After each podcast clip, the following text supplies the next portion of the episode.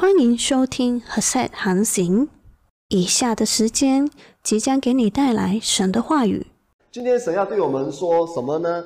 今天我们要看到一段经文，要告诉我们一个非常重要的应许，非常重要的盼望。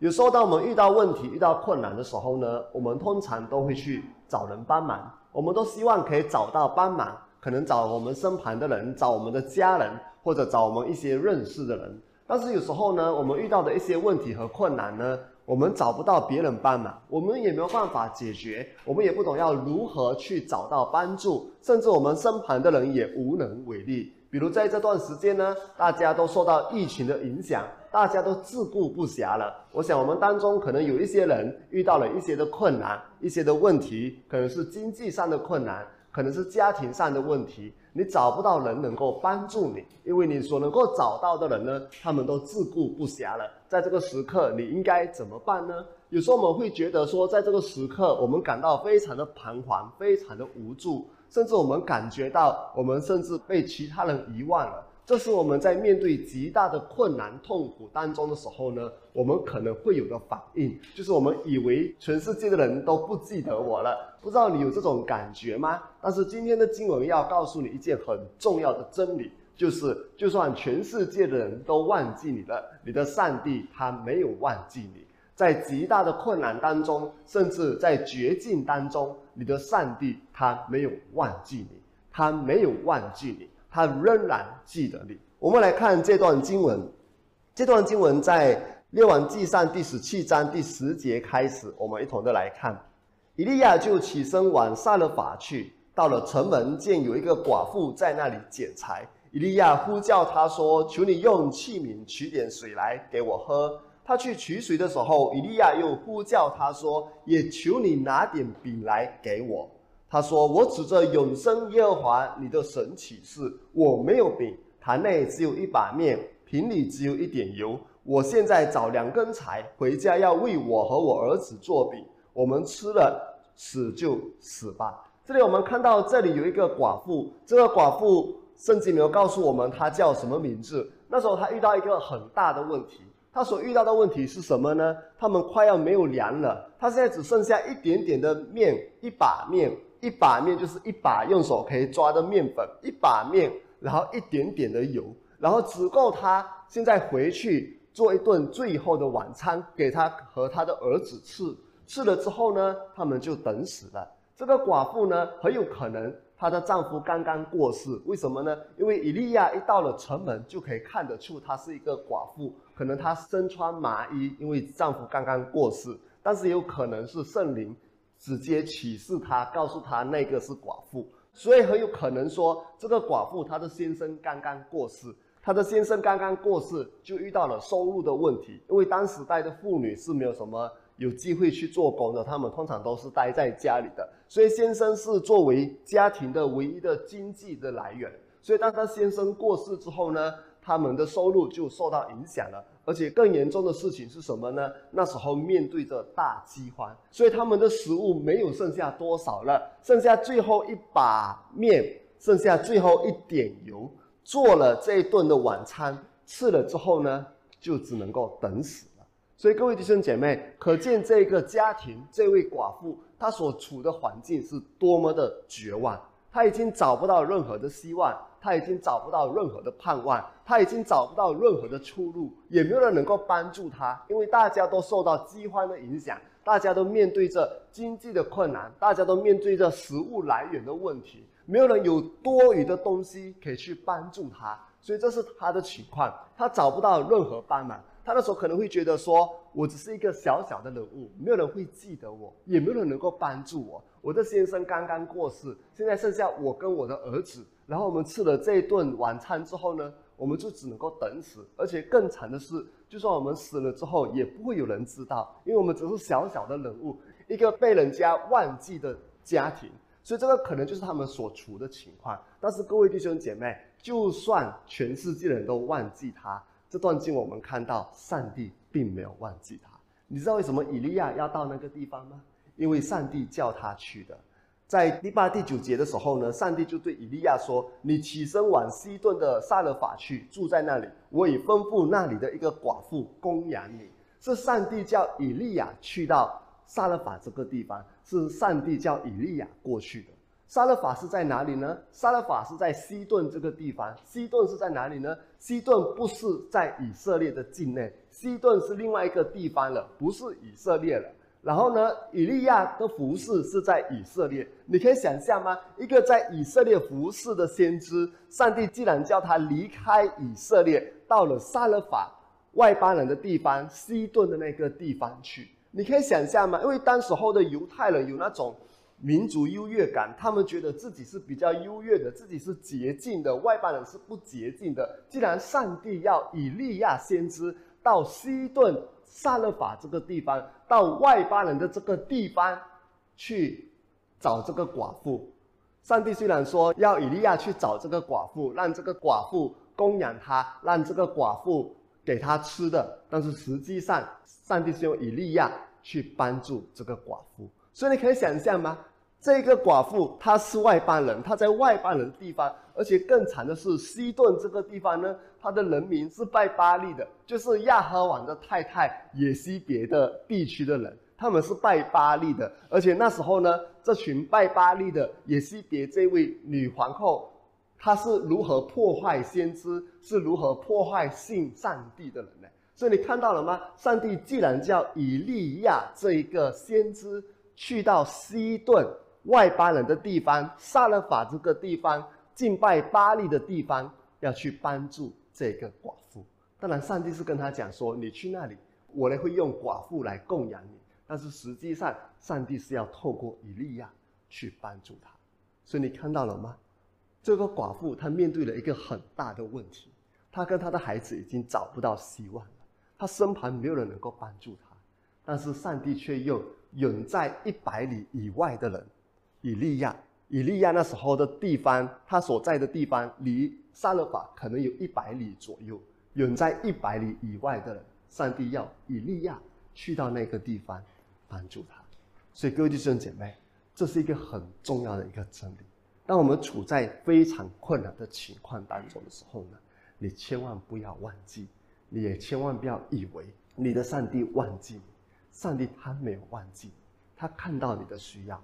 他一定帮助你，就算千里滔滔、翻山越岭，他也一定帮助你。不管距离多么远，他都一定帮助你。甚至从天上来到地上，耶稣基督从天上来到地上，道成肉身，拯救你和拯救我。我记得好多年前，我的二女儿还在读幼稚园的时候呢，有一次神感动我，要把她送去另外一间学校。可是那间学校离我们的住家是很远的嘞，大概要半个小时嘞。我那时候送的学校只有十分钟到十五分钟左右呢，另外一间学校要半个小时的距离，这么远？我跟上帝讲不要啦，这么远。你知道上帝怎么告诉我吗？上帝说，耶稣从天上来到地上，他都不嫌远，你嫌什么远呢？耶稣从天上来到地上来拯救我们，这个距离多么远哎！但是耶稣却不嫌远。他还是来到我们当中帮助我们，所以不管你在多遥远的地方，你认为说没有人会注意你的地方，你的上帝他还是注意你，你的上帝他还是关心你，你的上帝他从来没有忘记你。耶稣基督从遥远的天上都愿意为了你跟我来到这个地上，为我们死在十字架上，有什么距离能够拦阻上帝对你的爱呢？所以圣经很清楚的告诉我们说，没有任何的事情能够隔绝神对你的爱。神就是这么爱你。当然，你要相信耶稣基督，你才能够永远在这个爱里面。因为唯一能够隔绝我们跟神的爱的就是罪。但是当你相信耶稣的时候，你已经领受赦免了，就再也没有罪了。当你没有罪的时候呢，就没有任何的事情能够隔绝神的爱。因为在耶稣基督里，所有的罪都得到赦免。我再重复，在耶稣基督里，所有的罪都得到赦免了。不是你做的多好，也不是你有多虔诚，是因为一件事情，就是耶稣基督在十字架上担当了你一切的罪，所以你所有的罪都得到赦免了。但是这里我们看到说，就算这个西顿的寡妇，她还没有信耶稣。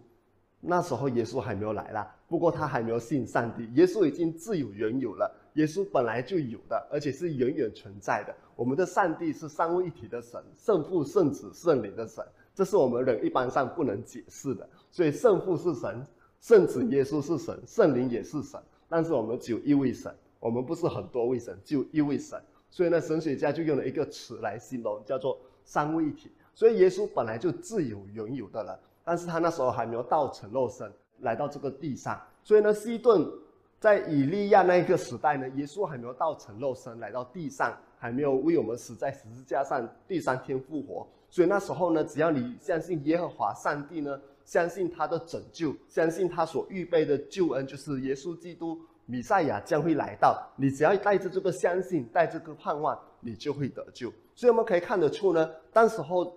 这个妇人呢，她在西顿这个地方，那是敬拜巴利的地方。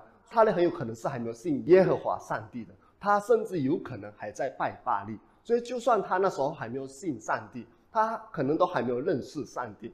但是，上帝已经知道他，上帝亲自去找他。这就是我们很多人的情况。如果你回想过去，你是怎么信耶稣的？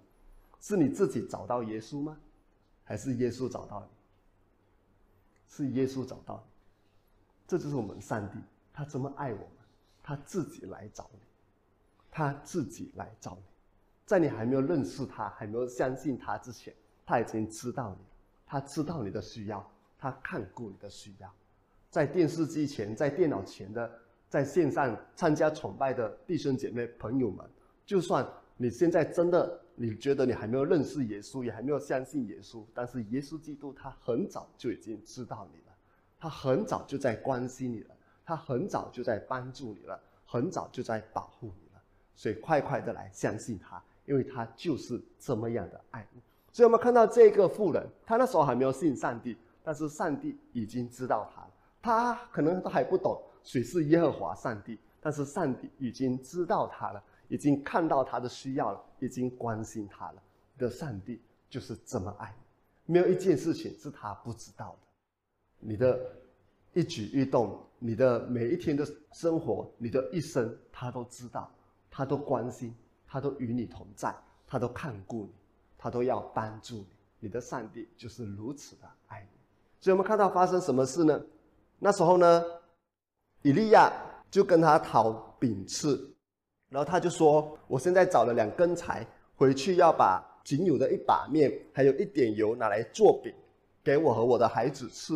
吃了之后呢，我们就等死。”然后以利亚对他说什么呢？第十三节：“不要惧怕，可以照着你的话去做吧。只要先为我做一个小饼，拿来给我，然后为你和你的儿子做饼，因为耶和华以色列的神如此说：坛内的面必不减少，瓶里的油必不缺短。”直到耶和华使雨降在地上的日子，这里告诉我们什么呢？以利亚说：“你先做一小片给我吃，剩下的做给你和你的孩子吃，然后你就会看到上帝怎么供应你们一切所需的。”所以以利亚的要求其实很少罢了，他并不是说你把那一把面都给我，没有。以利亚其实只是要求说一个小饼，一个小饼。这个一个小饼呢，在原文里面呢。当以利亚说：“求你也拿点饼来给我。”第十一节，当以利亚对那个妇人说：“求你也拿点饼来给我呢？”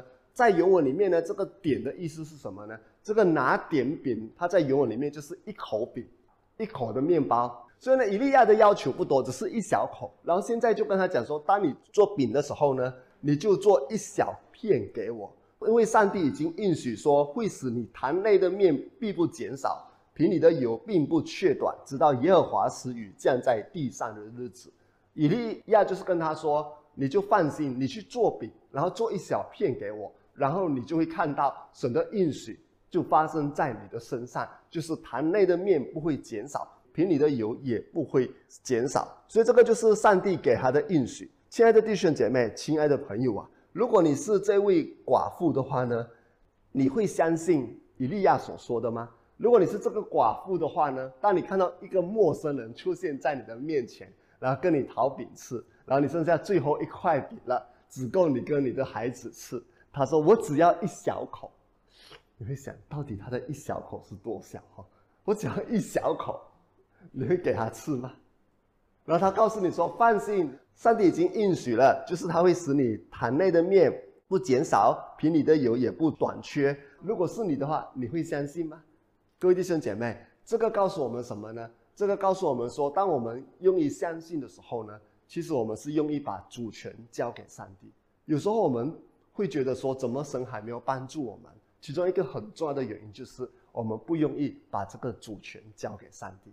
当你愿意把你的主权交给上帝的时候呢，你就会看到你的上帝怎么样为你施行奇妙的作为。但是放心，上帝不是那么贪心，要你把所有的东西给他，而且你所有的东西都是他的，你知道吗？这里我们看到以利亚没有那么贪心，说你把所有的面包都给我，给我吃饱饱先。你们就看一下上帝怎么帮助你们吧。以利亚不是这样哦，以利亚只是说给我一小片的面包，然后呢？接下来就做给你跟你的孩子吃，只是一小片罢了。如果你是这个寡妇的话，你会给以利亚吗？我想我们当中很多人会给，为什么呢？都已经无路可走了，对吗？都已经走到绝路了，已经没有盼望了。现在他只是讨一口面包吃罢了，那一口会差很远吗？我跟我的孩子剩下一点，我们剩多少就吃多少吧，反正也是等死嘛，对吗？所以你看到了吗？我们有时候会觉得说，跟随上帝要牺牲很多，跟随上帝要付出很多，跟随上帝你要丢掉很多东西。但是其实不是的。这里我们看到说，神其实没有要他把所有的面包都给以利亚，神只是要那一小片。为什么要那一小片呢？很简单，借着这个一小片，就是承认说我所有的东西都是属于神的，所有的东西都是属于神的。所以从现在开始，上帝你要打算。看到了吗？从现在开始，上帝，你要打算。本来这些东西是我的，我要自己打算。然后，如果我打算的话呢，我吃完最后一口了，就只能够等死了。我吃完最后一顿了，我只能够等死了。因为如果我自己打算的话，我没有办法了。但是呢，如果我用一做一小片出来给这位先知神的仆人吃的话呢，就是借着这个行动，我来表示说我这个东西已经是属于神的了。从现在开始，上帝。你拥有这一切，从现在开始，上帝你要负责到底，看到了吗？这个决定就改变了他跟他孩子的命运，就改变了他跟他的孩子的一生。所以各位弟兄姐妹，我们奉献也是一样的。我们奉献不是要去换取上帝的祝福，当我们奉献的时候呢，乃是承认我们所有的金钱都是上帝的。上帝，你是老板，上帝，你拥有这一切。所以赚钱是你的功劳，亏钱是你要负责，因为你是老板，你是拥有一切钱的主人。主人不是我了，我只是一个经理，我只是打理这一笔钱。你给我智慧，让我懂得怎么打理，但是你要负责一切的得跟失，因为是属于你的。所以各位弟兄姐妹，这就是奉献的意思啊。所以你不要以为说上帝很无理要求，要你把所有的产业都卖掉来跟着他。我已经告诉大家了，那段经文，耶稣是要让这个少年的官看到，说他并不是像他所说的这么完全，那个只是一个考试，让那个少年官看到，说他并不是像他所说的那么完全。那段经文并不是告诉每个基督徒都要把你所有的变卖来跟随耶稣。如果你把所有的变卖都来跟随耶稣的话，我们的教会会很头大。你们要住在哪里呢？我们教会要准备地方给你们住是吗？所以你看到了吗？所以这个经文呢，并不是说真的把你所有的东西都变卖了去跟随耶稣，因为那段经文只是给那个少年官的一个考试。同样的呢，当有人告诉你说跟随耶稣要跟随到不顾你的家人，这也是错的，你知道吗？你看这段经文，以利亚没有说把所有的东西都给我吃，没有，以利亚只是讨一小片呀，然后接着呢，其他的继续供养你的家人。这个很重要哎，因为我听过这一类的事情，我听过这样的事情，甚至在吹水站看到这样的事情。有人他认为说，我要把所有的都奉献给上帝，甚至他都不顾他的家人、他的太太、他的孩子的生活，他只要有钱都拿去奉献给教会，这是很错的，你知道吗？上帝没有要你做到这个地步，完全不顾你的家人跟你的孩子，因为圣经讲得很清楚，那些不顾家的比不信的还更惨，那些不顾家的基督徒呢，比不信的还更惨。所以你一定要照顾好你的家。上帝从来没有告诉你说奉献到一个地步，让你的家人受苦，不顾你的家，没有，这里只是讨那一小片罢了。就像我告诉大家的，那一小片差别很大吗？对那个寡妇来讲，差别很大吗？其实没有那么大的，因为只是那一小片拿走之后呢，他们还有剩下的可以吃，反正吃了之后也只是等死罢了。他已经没有办法，但是那个寡妇就做了这个决定，把那一小片给这位先知以利亚吃。当这个寡妇做了这个信心的决定的时候呢，一切改变了。怎么改变呢？我们看到第十五节，妇人就照以利亚的话去行。他和他家中的人，并以利亚吃了许多日子，坛内的面果不减少，瓶里的油也不缺短，正如耶和华借先知以利亚所说的话。你看到了吗？真的嘞，坛内的面都不减少，瓶里的油也不缺短，一直流着流着流着流出来流出来，一直可以做面包做面包做面包做面包。你可以想象吗？那一瓶油。怎么倒都倒不完，那个坛内的面粉怎么拿都拿不完，就这样子不断的供养他跟他的孩子，也供养以利亚，一直到饥荒结束为止。所以你看到了吗？上帝他一定照着他应许的去做。当你用一把主权交给他的时候，他就一定要负责到底。当你用一把你的主权交给他的时候呢，他一定要负责到底。我不知道你在为这什么事情烦恼，但上帝知道，你可能正在烦恼你的孩子，把这个主权交给他。你跟上帝说：“我的孩子是属于你的，你是他们天上的父亲，我是管家，我是他们地上的父亲，我是他们地上的母亲。我要照着你的心意去教养他们。”让他们按照你的心意来过生活，让他们走进你为他们预备的那荣耀、那美好的计划里面。不是我想要他们成为什么，而是你想要他们成为什么，我就照着你的心意去做吧。当你愿意把这个主权交出去的时候呢，你就会发现到你的孩子开始改变了。本来很叛逆、很不听话、很不懂事的，开始变成顺服、听话、懂事了。为什么呢？因为上帝在工作了。当你把主权交出去的时候呢，上帝就在工作了。上帝是一个绅士，所谓的绅士就是你不容易把主权交出去，他不会抢过来的。他不是强盗，懂吗？他是绅士，他是绅士，所以呢，他是尊重你的。当你愿意把主权交出去的时候呢，他就会出手帮助你。你的经济遇到很大的问题吗？你跟上帝说：“现在我真的不懂怎么办了，我愿意把主权交出去给你，让你来掌权。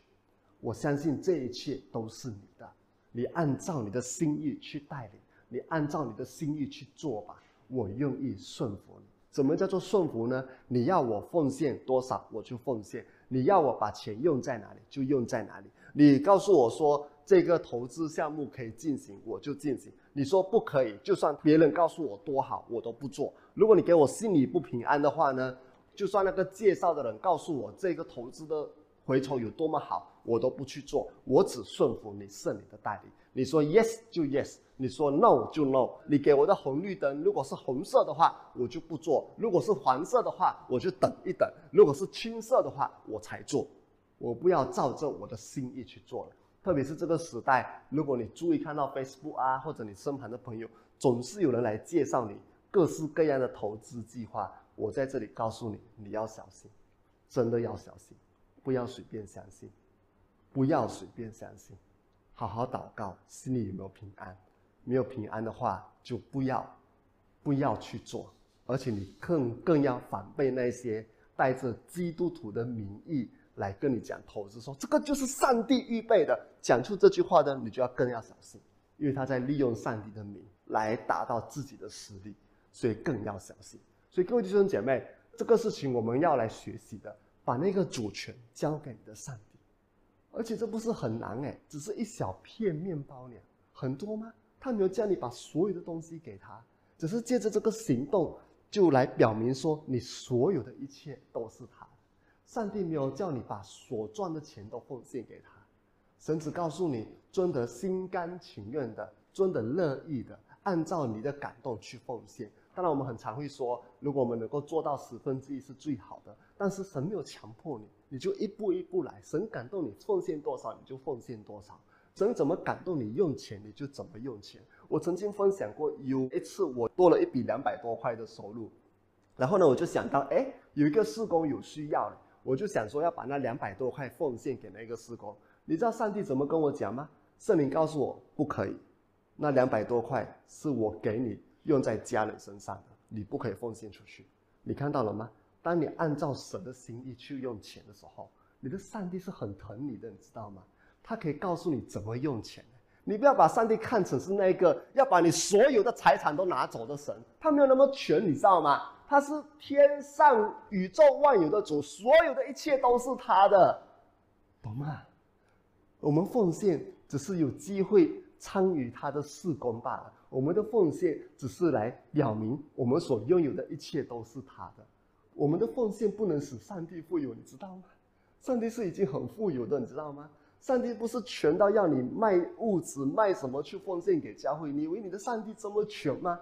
不是的，不要听信那些教导。你的上帝是很富有的。我们奉献是因为神的恩典，我们就奉献，不用强迫自己，按照神的感动给你的。神感动你奉献多少，你就奉献多少，然后从现在开始按照神的心意来用钱，你会很惊讶，你知道吗？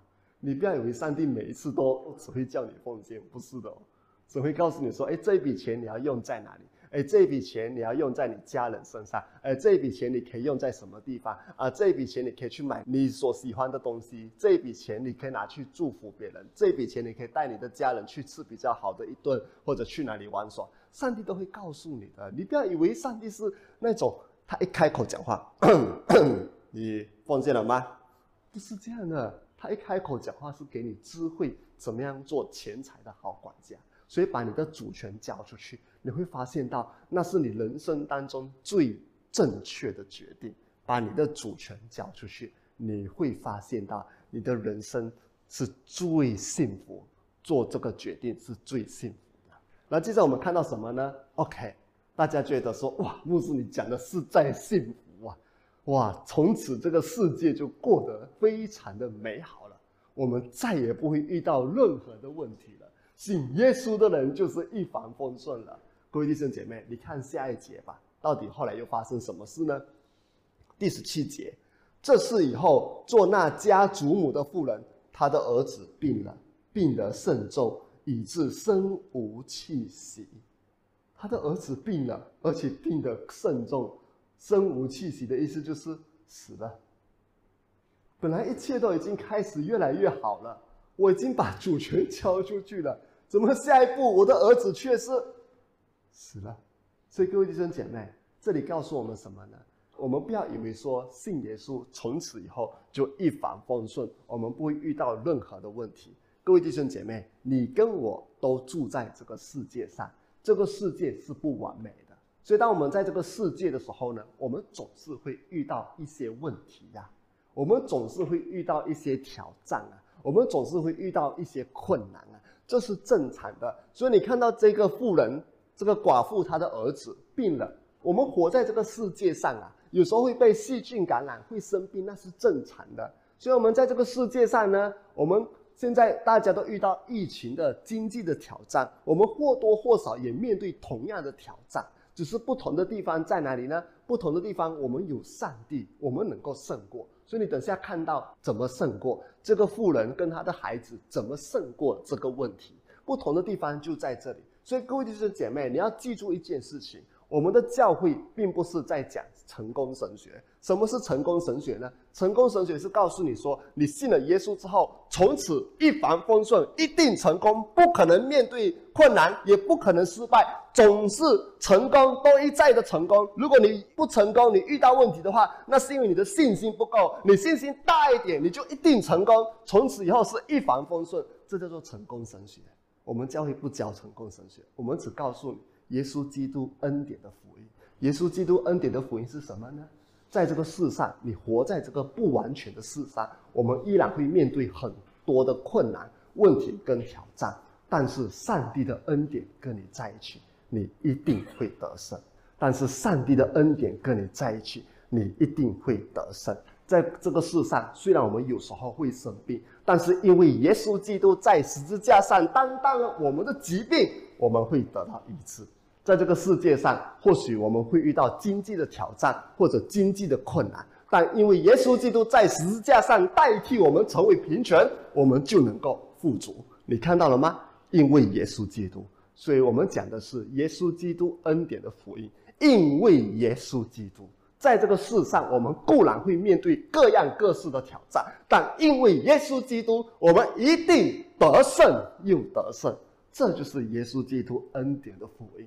如果有人告诉你我们在讲成功神学的话呢，那基本上他是分不清什么是成功神学，什么是耶稣基督恩典的福音。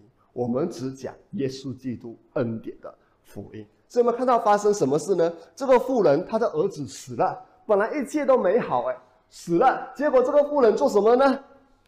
这个妇人就对以利亚说：“神人啊，我与你何干？你进到我这里来，使神想念我的罪，以致我的儿子死吗？”看到了吗？人的第一个反应，都是上帝你造成的。上帝啊，是你在惩罚我吗？上帝啊，是你在惩罚我的儿子吗？上帝啊，是你在造成这样的事情发生吗？我们第一个反应通常都是这样，你知道吗？但是我们不能怪这个妇人，为什么呢？因为连先知以利亚也有这种看法。我们看先知以利亚怎么说，第十九节，以利亚对他说：“把你儿子交给我。”以利亚就从妇人怀中将孩子接过来，抱到他所住的楼上，放在自己的床上。第二十节就求告耶和华说：“耶和华我的神啊，我寄居在这寡妇的家里，你就降祸于他，使他的儿子死了吗？”以利亚先知也认为说是上帝降祸给这个寡妇的儿子，但是我要告诉大家一件很重要的事情：我们读圣经的时候要小心。这段经文是叙述文，叙述文 （narrative）。叙述文的意思就是它只是记载一个事情的发生，它并不是命令文。命令文不同，命令文就比如出埃及记第二十章的十诫，十诫是上帝命令我们要去做的。但是我们知道说，后来事实证明我们人做不到，所以我们需要耶稣。所以命令文是上帝命令人要做的，叙述文只是记下来一件事情，然后人对他的反应，包括人做的事情和人讲的话，这叫做叙述文。所以叙述文并不表示一定是神这么做的。比如这段经文，它呢只是记载着以利亚先知跟这位寡妇，他认为是神。降祸给这位孩子是他们这么认为的，但是整段经文从来没有说，整段经文只有一些话是上帝直接说的，比如叫以利亚去到西顿的撒勒法的那里，然后比如上帝也透过以利亚也对那个妇人说，坛内的面必不减少，瓶里的油必不缺短，直到耶和华使雨降在地上的日子。所以整段的经文里面呢，这两节是上帝说的。但是其他的呢，都是以利亚跟那个妇人他们的看法，他们所说的话，包括上帝在惩罚这个妇人，以致使他的孩子死，甚至以利亚也说，上帝你为什么降祸给这个妇人，使他的孩子死呢？所以那个是以利亚跟这位妇人的看法，但其实不是上帝做的哦。你知道为什么吗？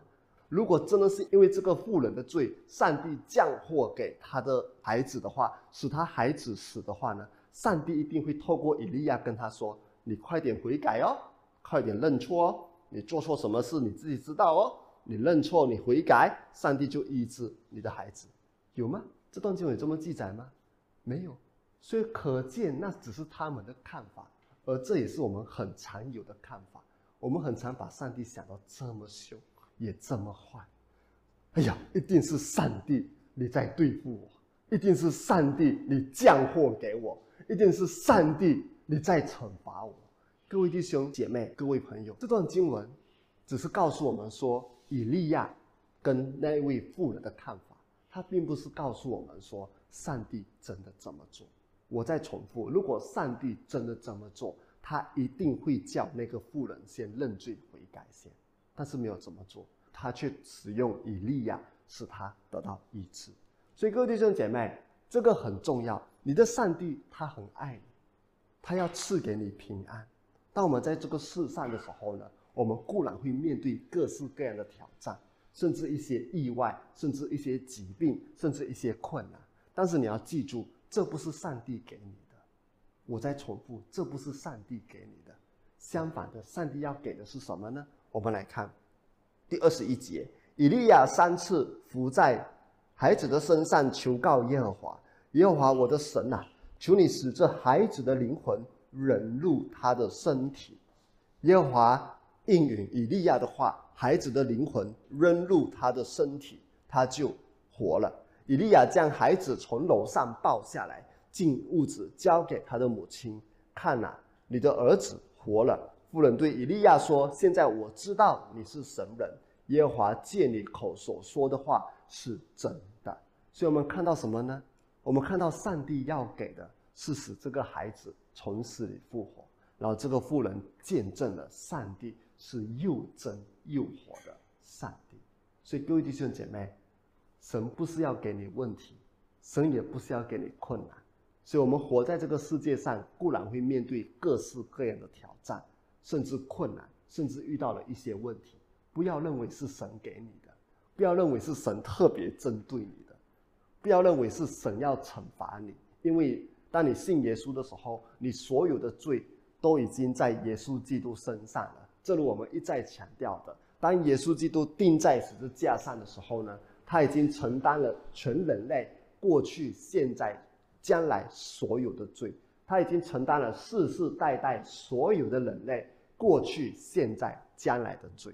所以，当你只要信耶稣的时候呢，这个救恩就跟你有份了。神不会再惩罚你了，因为一切的震怒已经在耶稣基督身上了。神不会再向你发怒了，因为一切的震怒已经在耶稣基督身上了。神再也不会惩罚你了，因为一切的刑罚已经在耶稣基督身上了。神只爱你，喜悦。当然，如果一直拒绝耶稣的话呢，在耶稣基督将来再来这个世上的时候呢，耶稣第二次来的时候呢，就会面对大审判，那时候就很糟糕了。所以你快快信耶稣，只要你信耶稣的话呢，你就远远在这恩典里面，远远在耶稣基督的爱里面，远远在天父的喜悦里面。上帝绝对不会向你发怒，上帝也绝对不会惩罚你。如果上帝还惩罚你的话呢，那就是不公义。一个公义的神只可以惩罚一次，那个惩罚已经在耶稣基督身上了，耶稣基督代替你惩罚了。所以，上帝不只是慈爱的上帝，他更是公义的上帝。所谓的公义，就是惩罚只可以一次。既然惩罚已经倾倒在耶稣的身上了，而你已经相信耶稣了。那上帝就不能再惩罚你了，因为那是公义的原则。一个错误不可以惩罚两次，只可以惩罚一次。这也是我一向来的原则。如果我的孩子犯了什么错，如果他在学校老师已经惩罚他了，回到家我是不会惩罚他的，因为这是公义的原则。惩罚只可以一次，一个错误的惩罚只可以一次。所以，上帝是公义的，他不只是慈爱，他更是公义的。所以，所有的惩罚。愤怒都已经在耶稣身上了，所以上帝不会也不能再向你发怒，也不能再惩罚你了，因为那是公义的原则。所以不要再有那种感觉，说：“哎呀，上帝你在惩罚我，上帝你在找我算账。”不要认为说上帝来找你就一定是大件事了，我一定做错什么事了。不是的，上帝来拜访你，上帝来找你是要帮助你，是要祝福你。欢迎他，让他来帮助你，让他来祝福，单单相信这位上帝。所以从今天的经文，我们看到说，不管你现在遇到的问题有多大，困难有多大，你的上帝他从来没有忘记。就算在绝境当中，在极度的绝望当中，你的上帝他没有遗弃你，他一定帮助你。把你的主权交出去吧，不管你现在遇到的问题是哪一方面。就把那一方面的主权交给你的上帝吧。可能你在事业方面遇到问题，你跟上帝说：“这个事业我交出来，你来掌权。我完全的顺服你。如果你在经济上遇到困难，你跟上帝说：从现在开始，所有的这些钱都不是我的，是你的。我照着你的心意，我照着你的命令，我照着你的吩咐去用这些钱。你跟上帝说：我愿意顺服你，因为在你的带领之下，那才是最美。相信你的上帝，他一定负责到底。有一天我在冲凉房冲凉的时候，我很常。在各种情况下都可以跟上帝说话，不是一定要跪在那边很虔诚圣才对我说话。有好几次是我在冲凉的时候神跟我说话。我有一次在冲凉房冲凉的时候，我那时候做了一个很重要的决定。大家都觉得我很有信心，但是其实我有时候啊，我也是软弱的人。人总是有软弱的时候嘛。所以我那时候做了一个很重要的决定，挣扎了一年多，我做了一个很重要的决定。然后我那天在冲凉的时候呢，我就问上帝的一个问题：如果啦，我是说如果啦，如果我听错你的声音，做错决定怎么办呢？你知道上帝怎么告诉我吗？上帝说：就算你听错我的声音，做错决定，因为你的顺服，我一定会负责到底。哇！突然间，我觉得我是全世界最幸福的一个人。上帝他一定会负责到底。跟着他吧，把你、你的家人、你的一切都交给他吧，他一定会负责到底。我们一起的来祷告。如果你还没有相信耶稣基督的话，就抓紧这个机会吧，把你的一生、把你的生命都来交给耶稣基督，让耶稣基督掌权，让耶稣基督带领你，你就会发现到，那是你人生当中所做过的最幸福、最正确的决定。跟我一起祷告，跟我一句一句的说：“亲爱的主耶稣，我要来相信你，接受你，做我的救主和生命的主，一生跟随你，将我人生的主权都交在你的手中，一生跟随你。”谢谢你，耶稣。阿门。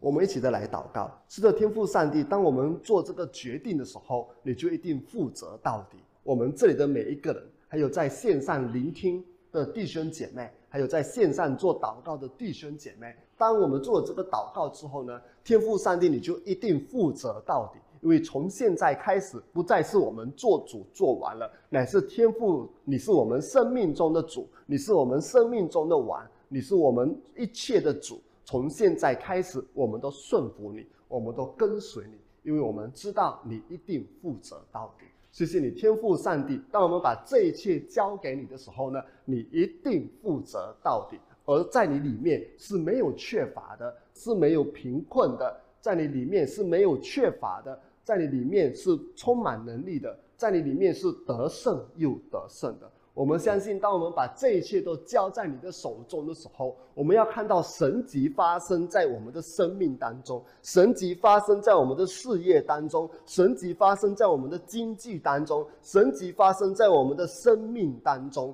我们会看到说，坛内的面也不减少。瓶里的油也不短缺，我们会看到说死而复活，有任何一个方面，我们已经看不到任何希望了。我们甚至觉得已经死了，你却能够使他复活。不管这个方面是我们的健康、我们的经济、我们的家庭、我们的人际关系，还是其他的方面，我们的事业、我们的生意。我们眼看过去是已经死了，但是你却能够使他从死里复活。我们相信你，我们愿意把一切的主权都交在你的手中。我们会看到，我在你里面，我们的人生是一无所缺的，我们的人生是凡事富足的，我们的人生是凡事充足有余的，能够多行各样的善事。我们的人生是。得胜又得胜的，我们的人生是如鹰展翅上腾的。谢谢你，天父上帝如此的爱我们，让我们一同来领受祝福。愿主耶稣基督的恩惠、天父上帝的慈爱和圣灵的大能参与我们每个人同在。愿圣父、圣子、圣灵三位一体的主每一天看顾你和你的家人。不论你们在什么地方，上帝大能的手在你们身上，神的眼目在你们身上，上帝要亲自的保护你们，不遭遇任何的灾祸，不遭遇任何的患难，不遭遇任何致命的疾病，不遭遇任何的瘟疫。上帝保护你和你的家人，你和你的家人出和入，神的平安，神的保守都永远的同在。奉圣父、圣子、圣灵的名，阿门。